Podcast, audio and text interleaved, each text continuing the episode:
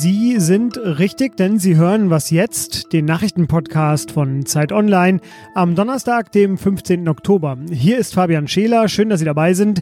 Ich spreche jetzt über den EU-Gipfel, der heute beginnt, und über ein Schulfach, bei dem sich jetzt vielleicht hier und da bei Ihnen alle Haare aufstellen. Es geht um Mathematik. Zuerst aber die Nachrichten. Ich bin Matthias Peer. Guten Morgen. In Deutschland gibt es so viele bestätigte Neuinfektionen mit dem Coronavirus wie noch nie seit Beginn der Pandemie. Das Robert Koch Institut hat am Morgen mehr als 6600 neue Fälle gemeldet. Gestern waren es noch rund 5000 Neuinfektionen. 33 weitere Menschen sind mit oder an einer Covid-19-Infektion gestorben. Angesichts der stark steigenden Infektionszahlen haben sich Bund und Länder in der Nacht auf neue Beschränkungen geeinigt. Strengere Vorschriften gelten künftig bereits in Gegenden, in denen es innerhalb von sieben Tagen zu mehr als 35 Neuinfektionen pro 100.000 Einwohner kommt. In den betroffenen Regionen gilt nun eine Maskenpflicht an allen Orten, an denen Menschen dichter bzw. länger zusammenkommen. Auch private Feiern werden dort eingeschränkt. Sobald die Schwelle von 50 Neuinfektionen je 100.000 Einwohner überschritten wird, gelten auch noch verschärfte Kontaktbeschränkungen und auch eine Sperrstunde ab 23 Uhr. Kanzlerin Angela Merkel hat sich mit Blick auf die steigenden Infektionszahlen beunruhigt gezeigt. Sie warnte, Deutschland kann sich einen zweiten Lockdown nicht leisten. Redaktionsschluss für diesen Podcast ist 5 Uhr. Dieser Podcast wird präsentiert von Hiscox, dem Versicherer für Freelancer und Unternehmen. Hiscox hält seinen Versicherten den Rücken frei. Denn Hiscox schützt Selbstständige und Unternehmen mit der Berufshaftpflicht vor Schadenersatzforderungen, aber auch vor digitalen Risiken wie Hacking oder Phishing. Alles dazu unter hiscox.de. Der Europäische Rat kommt in Brüssel mal wieder zusammen. Die Staats- und Regierungschefs haben einige Themen abzuarbeiten. Eins wird allerdings immer drängender, und zwar der Brexit. Immer wieder haben wir im Podcast hier auch drüber gesprochen und äh, mal wieder steuern wir auf eine Frist zu, nämlich die Übergangsfrist. Die endet mit dem 31.12.2020. Das große Schwert dahinter, das heißt No Deal Brexit. Und äh, die EU, die erwartet da jetzt Bewegung bei den Briten. Boris Johnson, der ließ hingegen nochmal ausrichten, er habe keine Angst vor diesem Szenario. Wir haben schon viel über Großbritannien gesprochen. Wie aber muss die EU jetzt weitermachen? Darüber spreche ich mit Ulrich Ladurner. Er ist Korrespondent der Zeit in in Brüssel. Hallo Uli. Hallo. Uli, gestern am Mittwoch, da hat äh, Boris Johnson mit Kommissionspräsidentin Ursula von der Leyen telefoniert. Hat denn der Anruf irgendetwas verändert? Na, es scheint so, dass ein bisschen Bewegung in die Verhandlungen gekommen ist, aber ähm, wohl nicht sehr viel.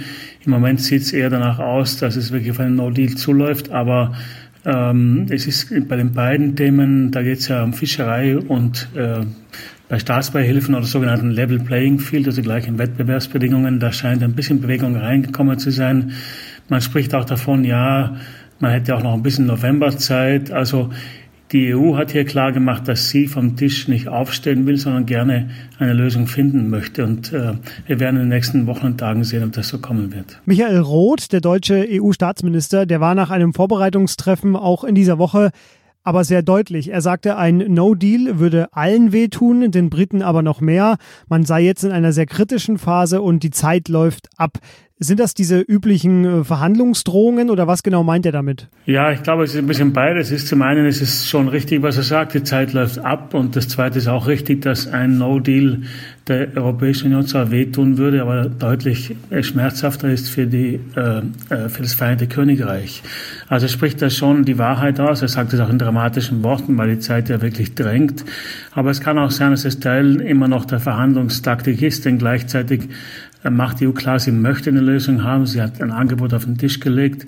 Es kann auch sein, dass Boris Johnson blufft. Wir wissen es nicht genau. Es kann aber auch sein, dass sich beide Seiten, ich sage mal so, verspekulieren und am Ende das passiert, was vielleicht insbesondere die Europäische Union nicht will, nämlich ein No-Deal mit Großbritannien. Was ist denn richtig von diesen äh, beiden Aussagen? Die EU bleibt hart und stur oder sie hält sich einfach nur an das, was mit den Briten äh, beschlossen wurde? Nein, ich glaube, die EU hält sich an das politische Abkommen, das die Briten, die britische Regierung, namentlich Premierminister Boris Johnson, unterschrieben hat.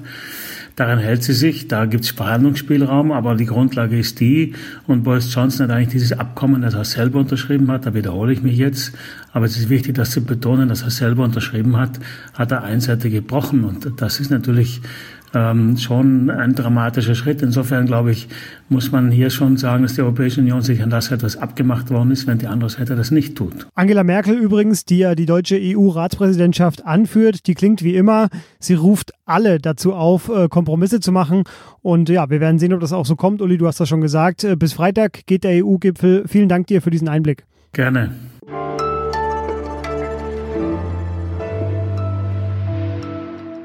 Und sonst so?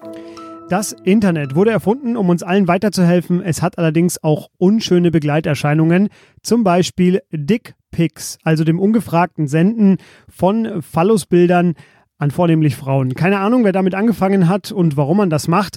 Finnlands Justizministerium plant jedenfalls jetzt dagegen vorzugehen mit einem Gesetz, das zunächst im Parlament diskutiert werden soll und das soll dann Dickpics unter Strafe stellen. Der Begriff der sexuellen Belästigung würde damit erweitert werden. Damit versucht Finnland dem Herr zu werden. Geplant sind dann Strafen, angefangen bei einer Geldstrafe bis hin zu sechs Monaten Haft. Naja, und dort im Knast, da könnten die Absender dann eingehend ihr Genital studieren und darüber nachdenken, warum es wirklich nur sie selbst was angeht, wie das Ding aussieht und es braucht niemand zu wissen und niemand sollte ein Bild davon bekommen.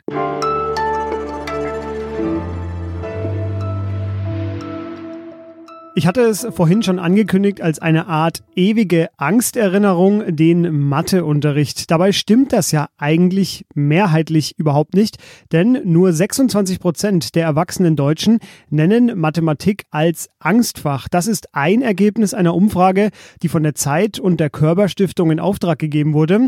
Dennoch stimmt auch, in keinem anderen Fach braucht es so viel Nachhilfeunterricht wie in der Mathematik. Es ist also viel los in der Mathematik. Es gibt viel zu zu klären. Und in der neuen Zeit finden sich gleich mehrere Texte dazu. Und deshalb spreche ich nun mit Thomas Kerstern. Er ist bildungspolitischer Korrespondent der Zeit. Hallo Thomas. Hallo Fabian. Teil dieses Zeitpakets über Mathematik ist auch ein Interview mit einem Bildungsforscher und der sagt, wir haben ein Matheproblem in Deutschland. Warum? Äh, warum? Ich will nur ganz kurz zur Einordnung sagen, es geht nicht nach dem Motto, früher war alles besser, weil es gibt mehrere Untersuchungen darüber, dass die älteren Jahrgänge schlechter in Mathematik sind als die jüngeren. Also es ist kein Problem des, des Nachwuchses. Aber es gibt ernstzunehmende Probleme auch äh, aktuell. Das eine Problem kann man daran festmachen, dass die Grundschüler schlechter werden in Mathematik. Ähm, dann kommt dazu, dass die Abiturienten, dass viele Abiturienten nicht die Standards erreichen, die eigentlich von den Kultusministern vorgegeben werden. Ähm, das sind zumindest die Anzeichen dafür und die Gründe dafür sind vielfältig. Es geht um die äh, vorschulische Bildung, also zu Hause, wie viel da über Mathe gesprochen wird, wie der Unterricht ist, der Stellenwert in der Gesellschaft und so weiter. Jetzt ist Deutschland aber auch bekannt als das Land der Ingenieure und der Forscherinnen. Wir erleben aktuell den Klimawandel und ganz aktuell die Pandemiebekämpfung und auch da braucht man ja, wie wir mittlerweile wissen, Mathekenntnisse und dennoch ist die Mathematik irgendwie aus dem Diskurs verschwunden. Wie kann das denn sein? Es liegt mit an unserer Zunft, würde ich mal sagen. Äh, Ingenieure, Naturwissenschaftler bauen äh, Windräder, Wasserstoffmotoren, Elektromotoren und so weiter. Äh, und den Diskurs, der Diskurs wird aber beherrscht von den Geisteswissenschaftlern. Also in den Redaktionen, in der Politik, äh, Fernseh, Drehbuchautoren und so weiter sind vorwiegend Geisteswissenschaftler, die den Diskurs bestimmen. Und das sind, da finden sich massenhaft Matheflüchtlinge drunter. Und das sind dann die, die sozusagen die Mathematik nicht wahrnehmen oder schlecht reden. Ich habe äh, deine ganze Analyse gelesen und ich fasse jetzt mal das Kernproblem zusammen. Mathematikunterricht in der Schule zumindest läuft zu oft nach Schema F. Das ist jetzt ganz grob äh, für alle unsere Hörerinnen und Hörer. Der ganze Artikel lohnt sich. Ähm, aber meine Frage, wie sieht denn guter Unterricht aus? Also was muss denn geändert werden? Ja, da ist sehr wichtig, was die Forscherinnen und Forscher sagen. Es geht nicht um die Oberfläche. Also ob man mit iPad oder mit Tafel und Kreide arbeitet, ob man mit Gruppen arbeitet oder äh, individualisiert äh, arbeitet oder in, äh, im Frontalunterricht, sondern die sprechen davon, dass die, es kommt auf die Tiefenstruktur des Unterrichts an. Damit meinen sie, dass die äh, Lehrkräfte den Schülerinnen und Schülern Fragen stellen müssen, die sie geistig anregen. Also man soll nicht äh, einfache Rechenaufgaben stellen, sondern überlegen, wie kann man ein Alltagsproblem in Mathematik übersetzen und wie kann man das äh, dann sprachlich auch exakt ausdrücken. Und dieses sozusagen dieses Anfeuern zum Selbstdenken, das ist eigentlich der Schlüssel für guten Mathematikunterricht. Es muss also wieder mehr über Mathematik gesprochen werden. Es muss attraktiver über Mathe gesprochen werden. Wir beide haben jetzt damit mal angefangen. Wie gesagt, in der neuen Zeit findet sich ein ganzer Schwerpunkt zur Mathematik, der sehr lesenswert ist. Ab heute am Kiosk oder auch digital erhältlich. Thomas, vielen Dank dir für diesen Einblick. Gern geschehen. Ich habe nochmal nachgerechnet. Nachrichten, erstes Gespräch und sonst so zweites Gespräch das war's mit unserer Sendung für heute. Was jetzt at zeit.de ist unsere Mailadresse, da können Sie sich hinwenden für Kritik oder Anregungen. Später noch wie immer das Update. Ich bin Fabian Scheler und ich sage Tschüss.